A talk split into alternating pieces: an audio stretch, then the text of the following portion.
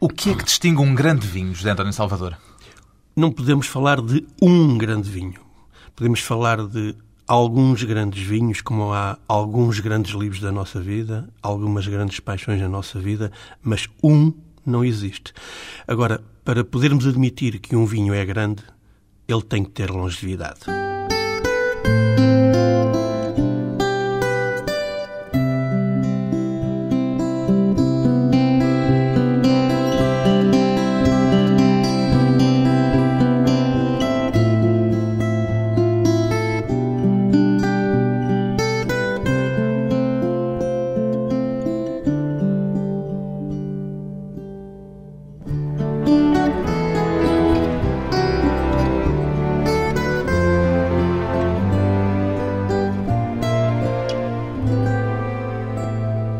José António Salvador, 59 anos, enófilo, posso apresentá-lo assim, José António Sou Salvador? enófilo. Enófilo.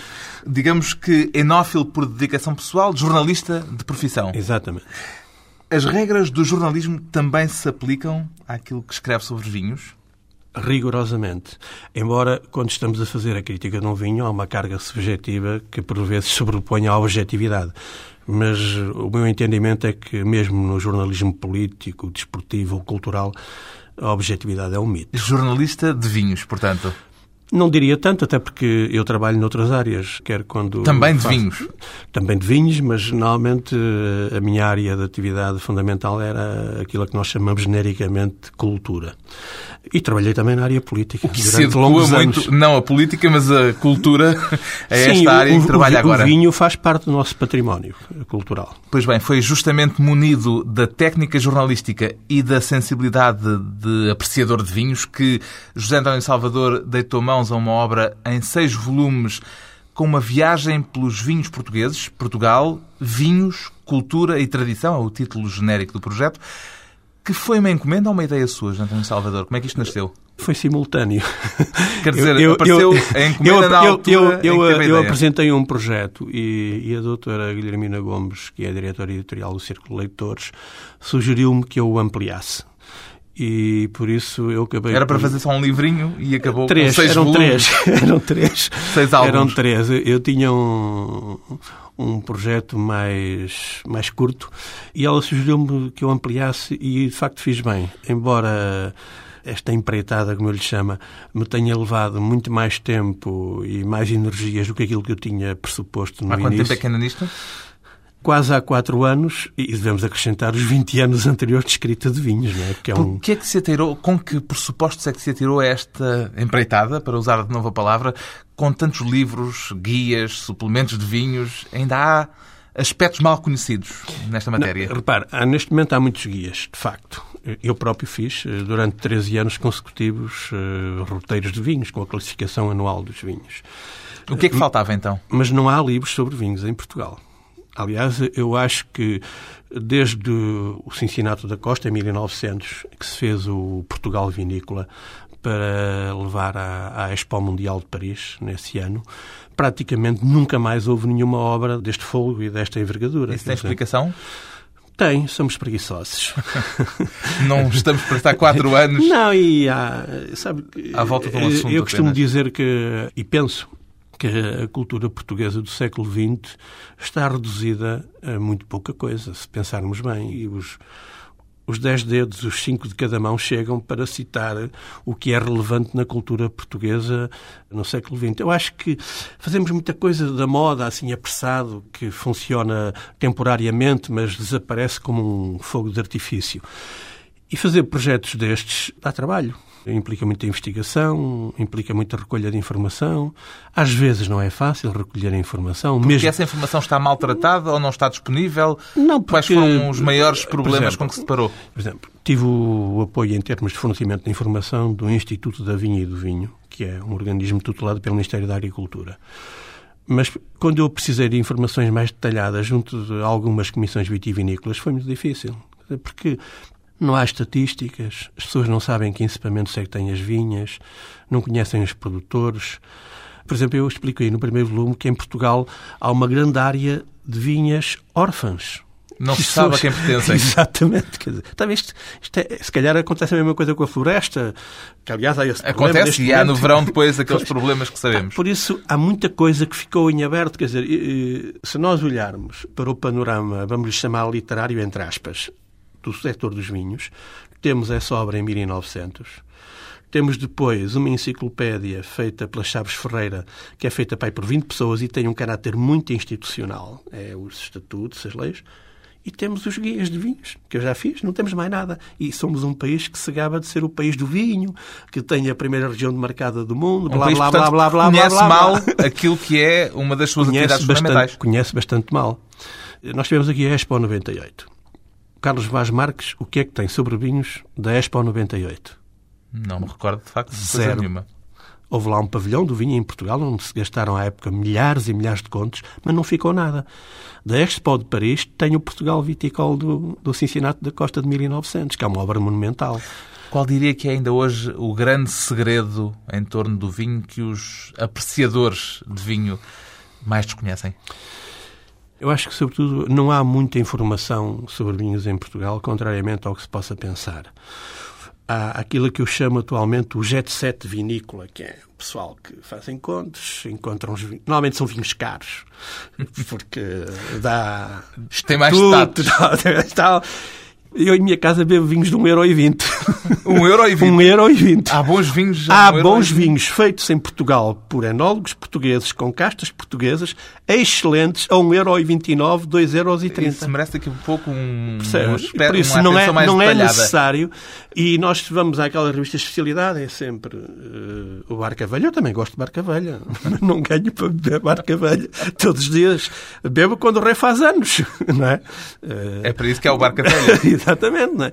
Eu gosto muito de Noval Nacional, mas não... É, não chega lá. Não chego lá, quer dizer, não, não, vale a pena estar com filmes. Agora, é isso que aparece na informação, na, naquela informação do Jet Set Vinícola. Está a falar de um novo riquismo de alguma em maneira, torno dos vinhos, é isso? De alguma maneira. De alguma maneira.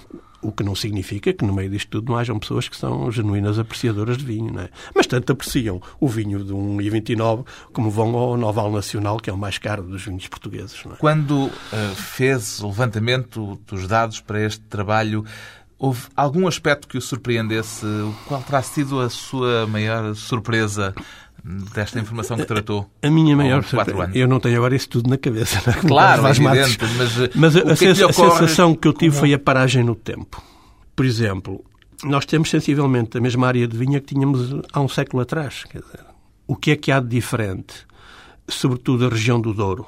É curioso, desde que apareceu a Universidade de Vila Real e atrás dos Montes, em que foram criados cursos de tecnologia, a região, mercê também de um projeto dos anos 80 apoiado pelo Banco Mundial para a reestruturação dos vinhedos do Douro, teve um grande dinamismo. E é curioso que 20 anos depois, sensivelmente agora, as vinhas estão na sua pujança. Aí a área de vinha também se manteve ao longo do, deste século, só que uma vinha muito melhor, mais cuidada, mais bem trabalhada. Isso foi só no Douro? foi fundamentalmente no Douro e no Alentejo, mas o Alentejo, eh, como sabe, é uma região praticamente nova, porque o Salazar queria fazer daquilo o celeiro da nação e o vinhedo só depois do 25 de Abril é que teve hipóteses de ter expressão, ter expressão nas terras do Alentejo. Mas a, a, viticultura do Alentejo é uma viticultura mais fácil, não é? No Douro estamos a falar de uma viticultura de montanha. Quer dizer, o Jaime Cortesão dizia que o Douro são os Lusíadas portugueses feitos pelo homem duriense. E é verdade. Aquilo é uma, é uma epopeia. Quer uma dizer, epopeia de pedra. De pedra e de esforço humano. Nós hoje ainda achamos graça e tal.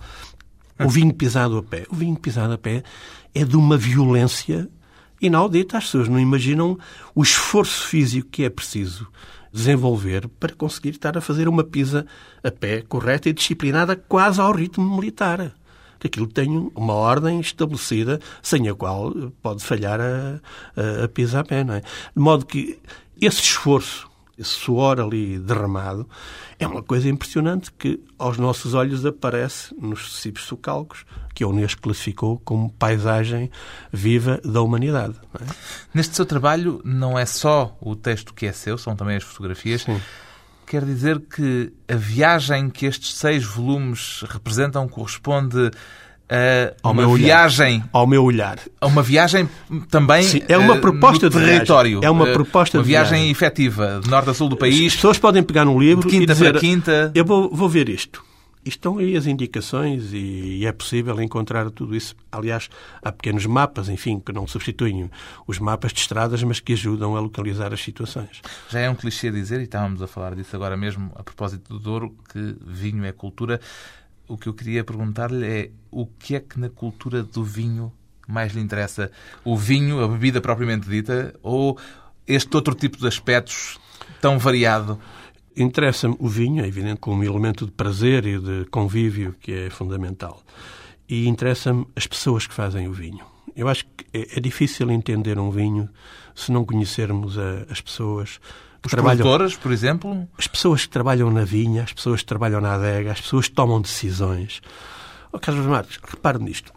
As pessoas estão a trabalhar durante 11 meses na vinha, para durante o mês em que decorre a vindima, obterem o produto do seu trabalho na adega. Bem, se há aqui decisões erradas, e nomeadamente no último mês de trabalho, tudo ele, se perde. Tudo se perde.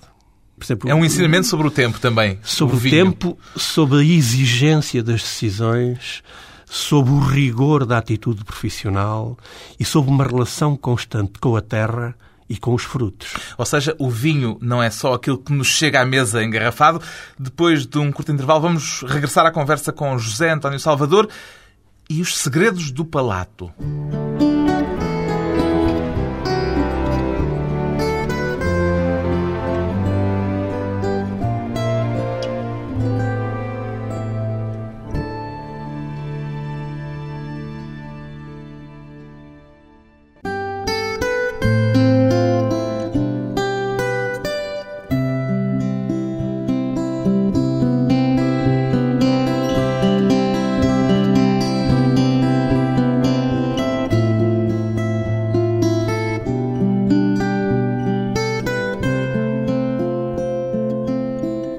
Conversa com José António Salvador, um jornalista que se especializou em tudo o que diz respeito à vinha e aos vinhos. O que é que o levou a começar a escrever sobre vinhos, José António Salvador? Foi pela via cultural. Eu Começou nestas lidos no Expresso, nos Não, não, 80, não, no Diário Popular. No Diário Popular. O Cervel Pereira, que era o meu chefe de redação, o meu saudoso chefe de redação, um dia disse assim, epá, vamos fazer ali uns prédios em Carcavelos. Havia lá uma quinta que tinha o vinho de Carcavelos. Eu nem sabia o que era o vinho de Carcavelos, confesso.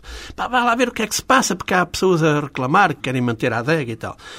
E eu comecei a escrever, fiz uma série que se chamava uh, Os Vinhos Sitiados à Roda de Lisboa. Que era uma reportagem. Uma reportagem, uma série de... Era o de Carcavelos, era o de Colares e era o de Bucelas. E de facto era a Quinta do Barão que eu fui visitar.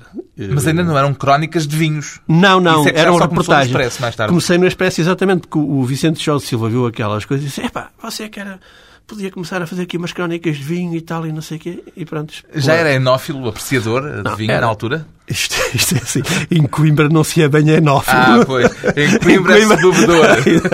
é. Para não dizer coisas piores. Mas, mas, não deixe, mas não deixe de reconhecer que, apesar de tudo, foi... Em Coimbra, foi, do tempo dos estudantes. estudantes Estamos a falar do não, tempo não, da sua não, juventude académica. Exatamente. Eu vivia numa república, na República de Olinda. Bebia-se muito? Havia-se bastante. Aliás, houve depois uma polémica que era a República, como sabe, tem contas comunitárias e havia os que não bebiam vinho, só bebiam leite e água. E então, Esses tinham que entrar também com Exato, E então houve um Conselho da República para decidir se, se, o vinho continuava a entrar ou não. Mas a malta, a malta de Baco conseguiu vencer. Conseguiram vencer e conseguiram fazer com que os, Pluralismo, os bebedores de leite. Também pagávamos o leite e tal, mas, mas houve ali uma tentativa de acabar com o vinho dentro da Isso República. era na altura em que ainda se bebia Estamos a falar dos anos vinho 60 nas de garrafão. Repúblicas. Adega cooperativa de Cantanhede em garrafão, que agora já não existe. Não era ainda aquela moda recente da cerveja? Não, não, não, não, não, não, não, ainda, eh, ainda havia muito a influência do vinho. Repare que... Ainda era no tempo em que o vinho dava de comer a um milhão de portugueses. Quase, quase.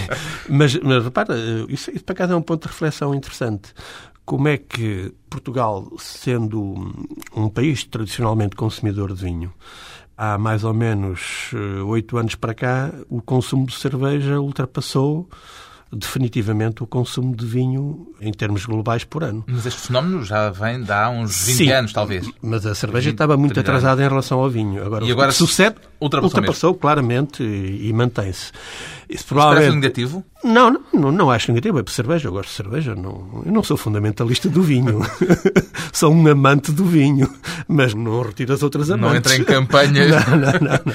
A questão é esta. Eu penso é que são hábitos de consumo diferentes e também até há hábitos de comer diferentes. Quer dizer, o estilo de... A cerveja acompanha mais aquela comida rápida? Exatamente. Coisa de... Creio que é isso. É, e também, pouco tempo. E, e também é assim, o setor cervejeiro tem campanhas publicitárias que o vinho não consegue. Que o vinho não consegue não é? Quando é que começou a ter consciência de que o vinho era, afinal, muito mais do que essa bebida acho, em garrafão da adega cooperativa Acho que foi a partir da tal série de reportagens no Diário Popular acerca de, de colares de carcavelos e de bucelas.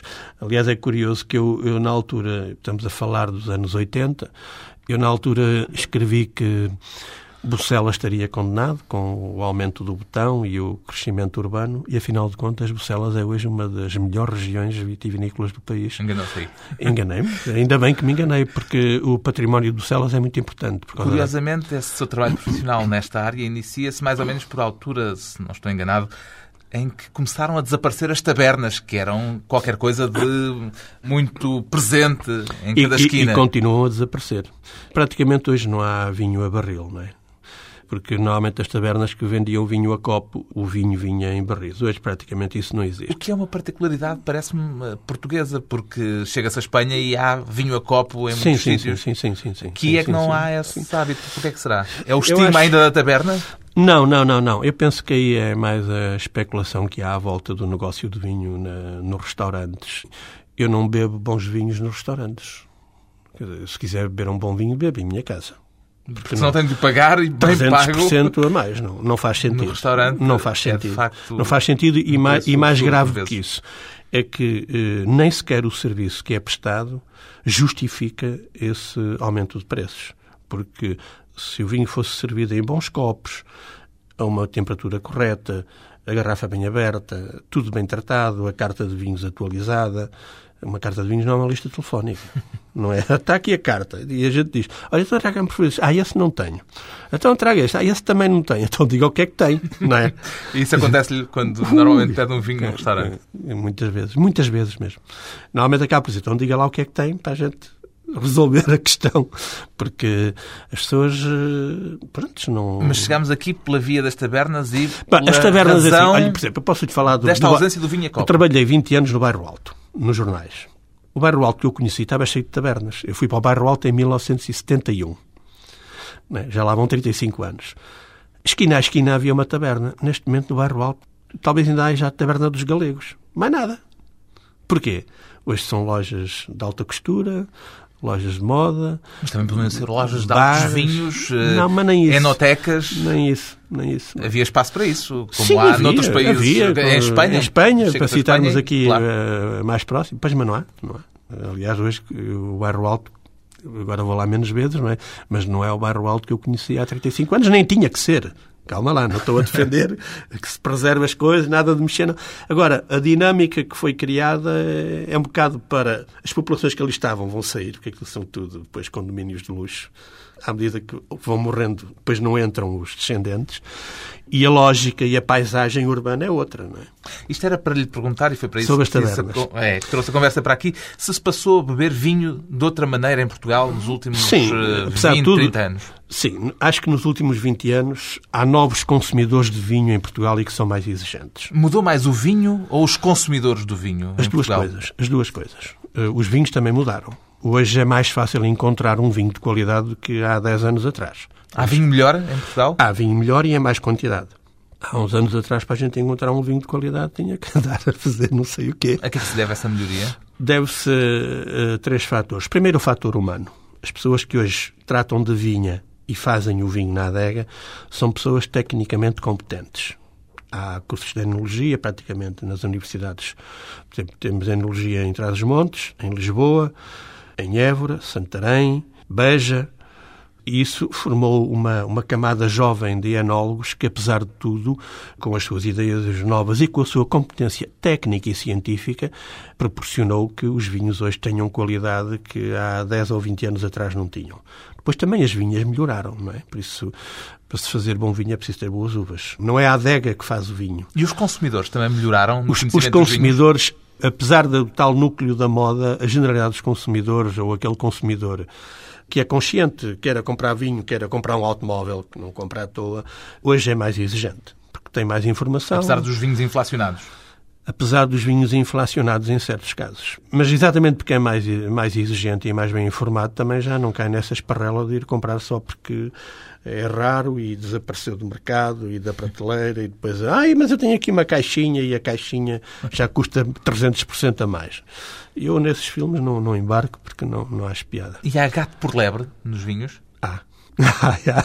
Maus vinhos. Maus vinhos, mas a preços absolutamente diabólicos. diabólicos, diabólicos, diabólicos. E que não faz sentido nenhum.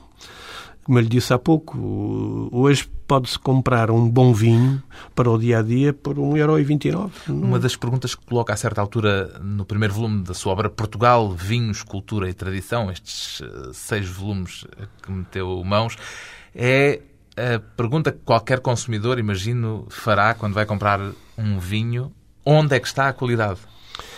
A qualidade, repare. Uh, Com os vinhos hoje identificados por casta, por enólogo, por região, há algum critério para uma escolha segura? Isto é como tudo na vida. Quando saía um livro do Ribel, eu comprava, antes de ler. Porque já tinha referências suficientes. Sobre o Rivel. É? Quando há uma obra do Cisa Vieira, eu vou ver, mesmo sem saber, em princípio presumo que tem qualidade. Se houver um concerto da Maria João Pires, eu também admito que vai tudo correr bem e que vai ser agradável, por isso. O fator humano é muito importante. Um há vinho... enólogos que precisam Há enólogos que desenham o perfil do vinho desde a cepa, desde a cepa e às vezes desde o clone que ele escolheu, daquela casta, até à adega. E que eu vejo, como já assisti dezenas de vezes, porque eu percorro muito o país a ver isto, sobretudo na época das vindimas. os volumes que eh, estão a sair. Estão a ver os cachos de uva a entrar na adega, cacho a cacho, e a separar o que é bom do que não é para entrar. Ora bem, vou citar um nome, José Maria Soares Franco. No princípio, quer seja o Esteva, que é o vinho mais barato, quer seja o Barca Velha, que é o mais caro, eu tenho a garantia que naquela Será escala um sucessiva, cada um ao seu nível é de certeza um bom vinho. É preciso é saber encontrá-lo e escolhê-lo. Depois de mais uma pausa breve, voltamos com José António Salvador, os vinhos e justamente o modo de os escolher.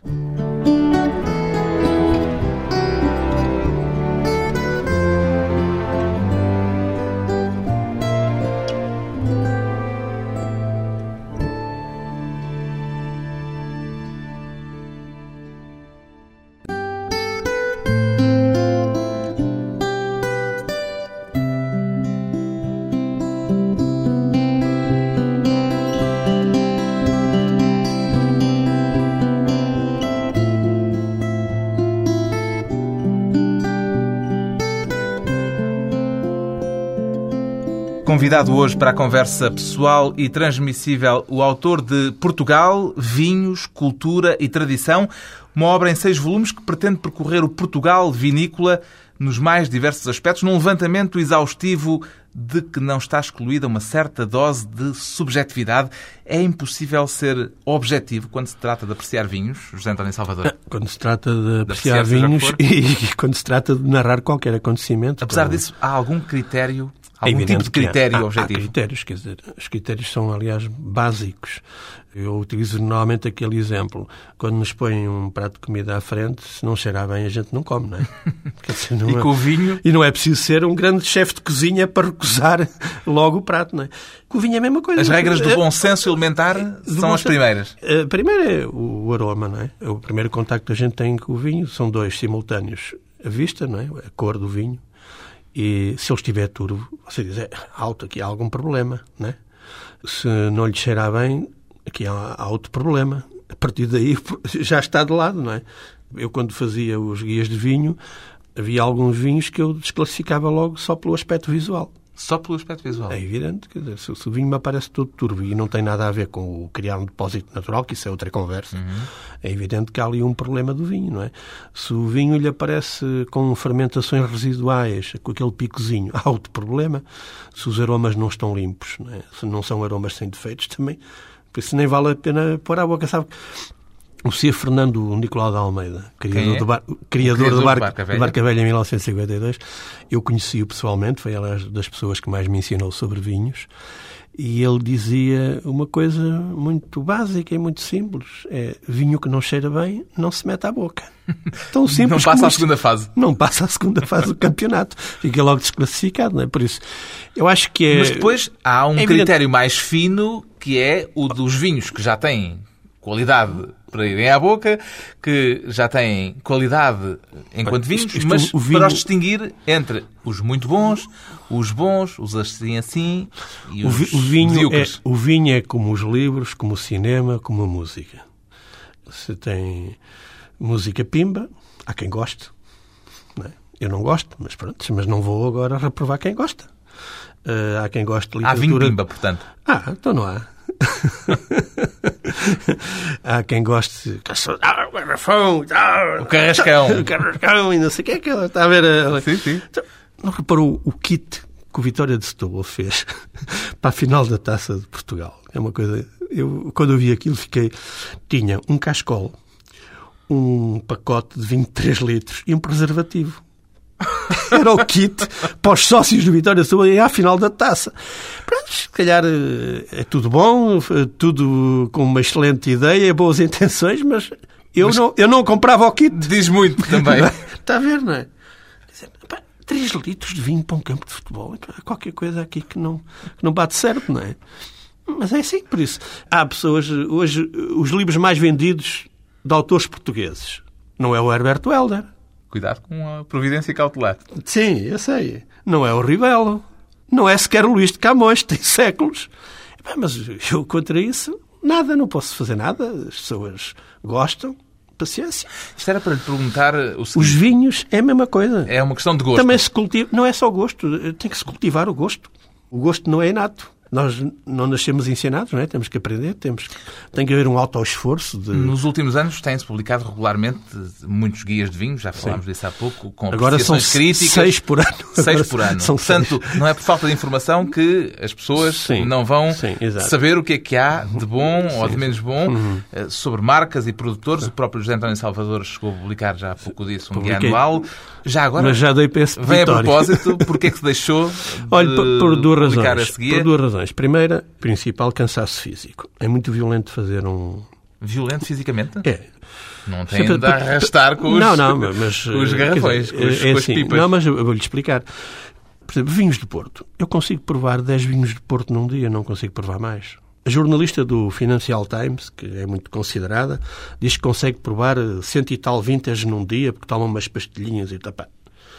O Financial Times não é de certeza a Bíblia, e eu ainda por cima sou ateu, de maneira que não acredito nisso, porque ao fim de dois vintas você fica com a, a boca encurtiçada. Está estragada. Parece cortiça, aquilo tem água ardente, é uma coisa rústica ainda, muito dura, muito violenta. É impossível a seguir ao fim de cinco vinhos, distinguir tudo. Não, é mentira. Estamos a falar sem ingestão, claro, porque se fosse ah, com, sim, com ingestão... Não, sim, eu estou a falar de prova técnica, isto é cheirar, meter à boca, deitar fora e tal. Não, não estou a falar em, em ingerir o vinho.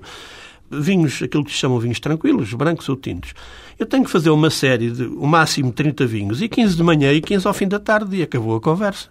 Agora, se eu tenho que escolher cerca de mil e tal vinhos para ter um guia, para isso preciso provar provavelmente 3 mil faça as contas. Quer dizer, é muito vinho. É muito vinho, não é?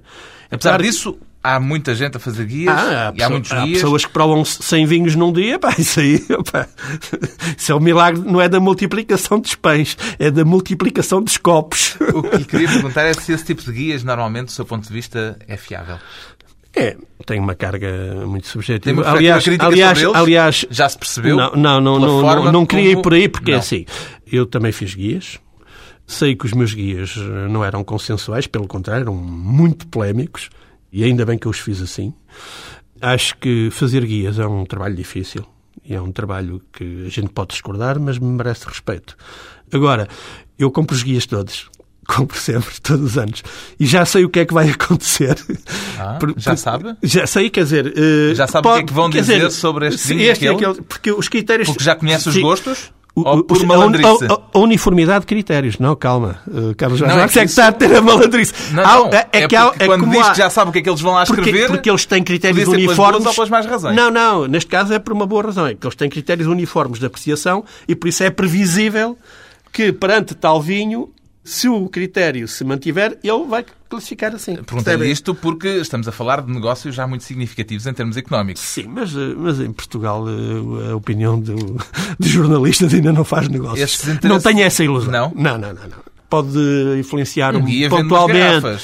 Sim, mas não, não estamos a falar do. Opa, esse é o Roberto Parker e tal, que isso é outra coisa. Porque é americano, é americano, multiplica-se é americano, foi apoiado pelos franceses, eh, depois virou-se para os australianos e para aí adiante. E, e estamos a falar no mercado global do vinho.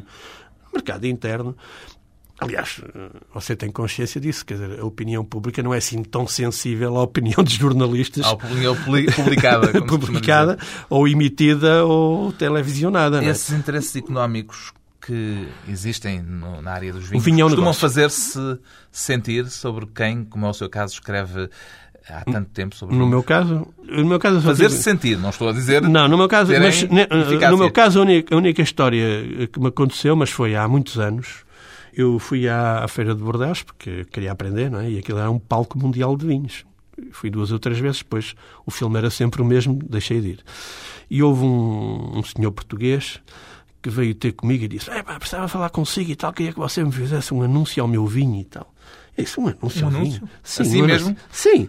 Portanto, sem e... sutileza nenhuma. não, não, não, nada.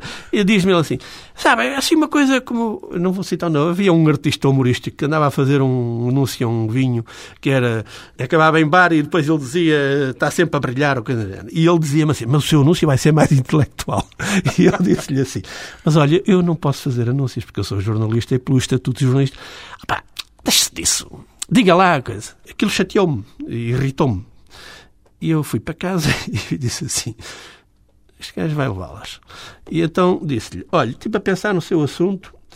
Eu, para fazer o anúncio, quero um milhão de contos. Na altura eram contos. Porque tenho que entregar a carteira profissional de jornalista. Não posso pensar mais em exercer a minha atividade.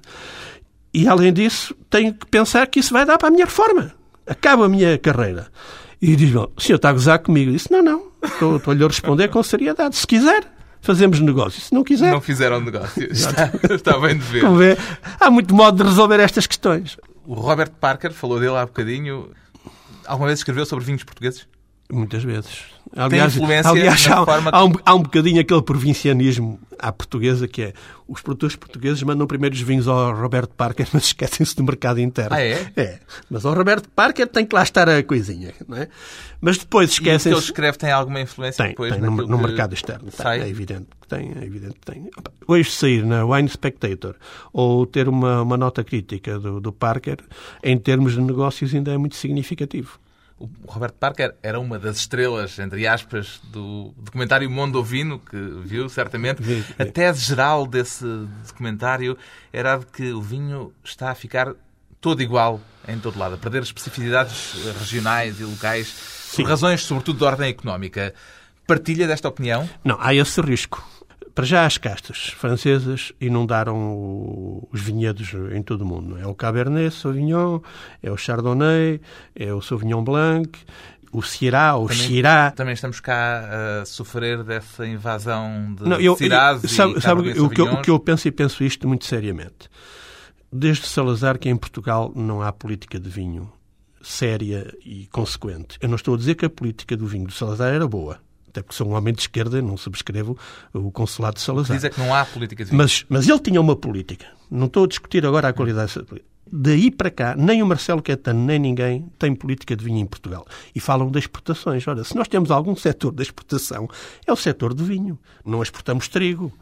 Por isso, não há um, uma estratégia definida. E neste mercado global do vinho, onde os vinhos estão a ficar de facto, correm o risco de ficarem todos planos, todos iguais, todos com o mesmo perfil. Qual seria a aposta? Castas portuguesas de elevada qualidade. Investigação no setor da vinha é fundamental. E porque vão acontecer duas coisas qualquer dia. Na África do Sul e na Austrália estão-se a plantar milhares e milhares de hectares de touriga, de touriga nacional. Touriga Nacional? Touriga nacional. Qualquer dia toda a gente pensa que a touriga nacional é, É sul-africana ou australiana. Porque o que é que acontece? Eles não só estão a plantar, como estão a fazer já a investigação sobre um a casta. cavaquinho é do Brasil, supostamente. Alguém hoje se lembra que o Chirac é oriundo de França? Ninguém se lembra, João, que é australiano. Na Califórnia há milhares e milhares de hectares plantados com a casta alvarinho. Qualquer dia é californiana, é americana. Tá, A Universidade de Davis vai estudar aquilo tudo, não é? Por isso, investir na investigação científica na área do vinho é, é decisivo para Portugal. Aprende-se a beber vinho, José António Aprende-se Salvador. aprende a comer também. Qual é a primeira lição dessa aprendizagem? Beber moderadamente. Ensinamentos para saber beber e saber beber bem. Uma aprendizagem que começa pelo conhecimento do vinho como forma de cultura, um conhecimento que José António Salvador agora partilha e torna acessível ao grande público numa obra de folgo em seis volumes, Portugal, Vinhos, Cultura e Tradição, edição Círculo de Leitores.